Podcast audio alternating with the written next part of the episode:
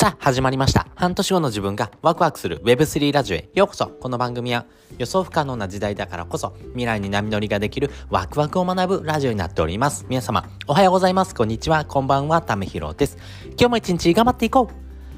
うということで今回はですね、次の差別化ポイントはこれだというテーマでお話ししたいなというふうに思っております。ね、えー、皆さんですね、差別化ってですね、めちゃくちゃ大事になってきますよね。まあ今の時代はですね、本当に物が売れにくくなってると思いますし、コンテンツもそうですし、何かしらのですね、差別化ポイントをつけない限りですね、えー、物や人、そしてサービスがですね、えー、売れていかないというところのですね、構造になってます。なぜそういう構造になってるのか、つまりですね、えー、機能では差別化がもう測れなくなってる。要はですね、えー、機能で差がなくなった時代にですね、どういう点をですね、差差別化ポイントとして打ち出したらいいのか、押し出したらいいのかをですね、皆さんですね、悩んでいるんじゃないのかなと思います。で、私自身はですね、いろんなオンラインサロンとかですね、えー、複数のメディアにですね、所属しています。例えばですね、えー、キングコングの西野明宏さんのですね、えー、オンラインサロンもそうですし、あとはフリーランスの学校とかですね、あとは DAO って言われてるものですね。まあ、あの、世の中で言うですね、IP とかブランドを使ってですね、商品開発とかですね、コンテンツ、まあ、価値づくりをしていくようなですね、えー、コミュニティですね。まあ、そういうふうなですね、複数のコミュニティにですね、参加してるからこそですね、あれ、こうこういう点って大事だよねってことがですね、分かってきましたんで、えー、これからのですね、差別化ポイント、そしてこれからを生きる上でですね、めちゃくちゃ大事になるポイントだなということがですね、えー、ちょっと分かりましたんで、えー、ぜひ皆さんですね、シェアしたいなというふうに思っております。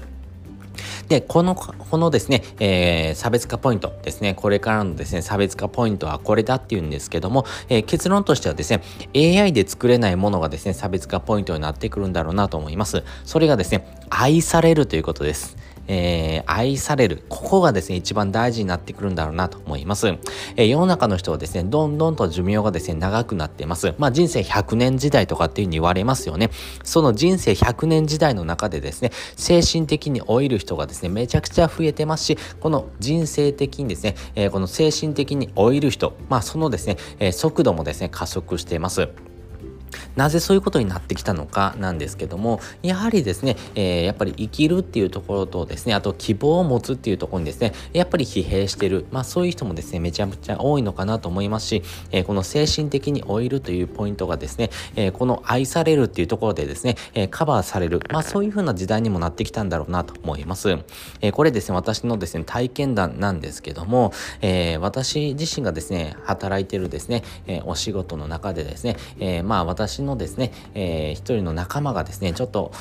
仕事辞めますっていう話をですね、されてたんですね。で、ちょっと話を聞いていくとですね、あ、これ私じゃなくてもいいよなって思ったんです。つまり私の必要性をですね、感じなくなったからですね、もう仕事辞めますって言ってたんですね。これこの仕事自分じゃなくてもいいよなって思ったら、はい、そこで終了みたいなところってですね、やっぱり本当にあるんだなと思いましたし、そういったポイントがですね、めちゃくちゃ大事になるなっていうふうに思ったんです。えー、このですね、えー、バイトが集まらない問題もですね、実に同じでですね、やっぱり仕事の質が低下したっていうよりもですね、えー、仕事の意欲で意義っていうところがですね、めちゃくちゃ薄まってるっていうのがですね、え根本の理由だろうなと思います。会社ってですね、やっぱり経営者のですね、売り上げのためにですね、えー、意義もですね、感じず、時間の、時間をですね、投下しますよね。自分の時間を切り売りしてですね、えー、その対価としてですね、お金をもらってますけども、優秀な人を集めてですね、会社の売り上げを伸ばしていく中でですね、中堅社員がですね、この逃げ切りの姿勢がですね、見えてくるとですね、若手社員とかはですね、あれ、これやばいんじゃないの？っていうふうにですね、見切りをつける姿勢が強くなるなと思います。ここにいていいのかなっていう見切りですね。えー、このですね、見切りがですね、早くなればなるほどですね、いてても無駄だなとかですね、えー、こんなこと言っても無駄だろうなってことが発生するわけですよ。いても無駄ってですね、優しいけどですね、成長できないような環境だろうなとかですね、えー、自分のですね、役割とか自分をですね、必要としてくれない、まあそういったですね、必要性を感じないっていうことがですね、大きなポイントですし、あとは言っても無駄っていうところですね。えー、まあ上の人に言ってもですね、えー、その人たちはもう逃げ切りの姿勢をですね、見せるからこそですね、こんなことですね、自分が言ったところで、まあ自分の方がですね、えー、時代の流れとかですね、えー、まあ会社のあるべき姿的にですね、まあ正しいかもしれないけども、上に言ったところでですね、上がですね、もう逃げ切りだから、えー、それをですね、押し付けてですね、やらないってことをですね、決めきるみたいなですね、えー、姿勢が見えるとですね、どうしてもですね、えー、やっぱり、この会社って大丈夫かなとかですね、えー、ここにいて大丈夫かなって思うわけですよね。もうこの構造上がですね、えー、問題がある限りですね、人は辞めていきますし、まあ、会社も疲弊しています。まあ、そういったところからですね、えー、どんどんとですね、老いる人が増えていくんだろうなというふうに思います。なのでそういう風なですね時代の中でですねまあ AI とかも使ってですねいろんな技術がですね発展していく中でですねこれからはですね愛されるというところがですねめちゃくちゃ大事になってくるんだろうなと思います、えー、この愛されるというところですねやっぱり人がですね信用する瞬間とかですね人が信用できなくなるこの瞬間に起こるものってですね相手が何を考えてるのかわからない要は相手にですねストレスを覚えるっていうところだと思います。まあ自分はですね、えー、道具じゃないしですね人は駒じゃじゃないよ、まあ、成長もそうですし、えー、失敗もしながらですねそういうふうな体験を通してですね、えー、自分自身の中でですね、えー、自分がステップアップしていく楽しく問題解決していく仲間だと思ってくれるんじゃないの？っていうとこなんですけどもその時にですねまあ共有っていうポイントがですね大事になってきます。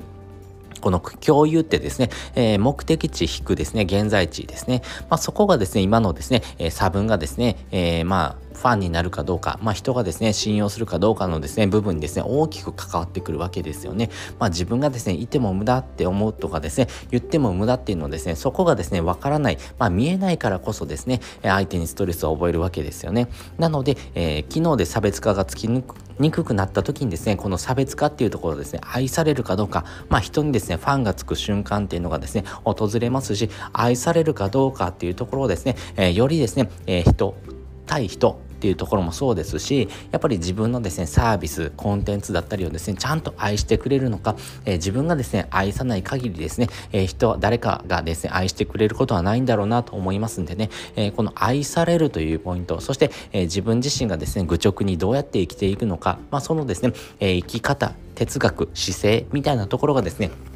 めちゃくちゃ問われている。それがですね、Web3 にも共通するポイントだなと思いますし、やっぱりですね、えー、誠実に生きるとかですね、まあ、正直に生きるっていうところはですね、まあ、この愛されるっていうところにですね、大きく直結する部分だろうなと思いますんでね、まあ、そういうふうなですね、生き方とかですね、価値観とかですね、そういった部分がですね、えー、自分自身をですね、えー、よりですね、えステップアップしてくれる、そして次のポジションにですね、導いてくれるポイントだなと思いますんでね、まあ、人助けっていうところからですね、えコツコツと始めていきながらですね、その都度自分でですね、え選択集中をですね、繰り返していきながらですね、え行動をですね、していくのが大事だろうなというふうにですね、えー、思ったというふうなお話とですね、自分自身の体験談も交えてですね、え次の差別化ポイントがですね、これだろうなってことが分かりましたんで、皆さんにシェアをさせていただきました。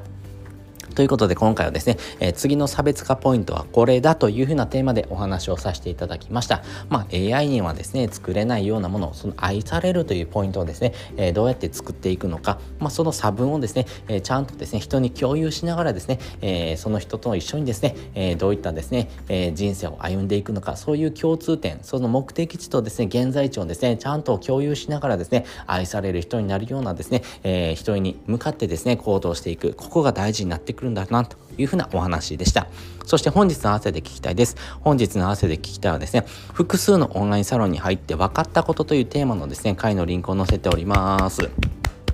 まあ、いろんなですね、えー、オンラインサロン私入ってます。まあね、本編でもお話ししましたけども、そういったですね、オンラインサロンに入ってですね、ここ大事だなっていうことがですね、分かってきましたんで、えー、その内容をですね、ぎゅっとですね、10分にですね、えー、盛り込んでおりますんでね、よかったらですね、ながら聞きでですね、サクッと聞いてほしいなというふうに思っております。ということで、本日もですね、お聴きいただきましてありがとうございました。また次回もですね、よかったら聞いてみてください。それじゃ、またね。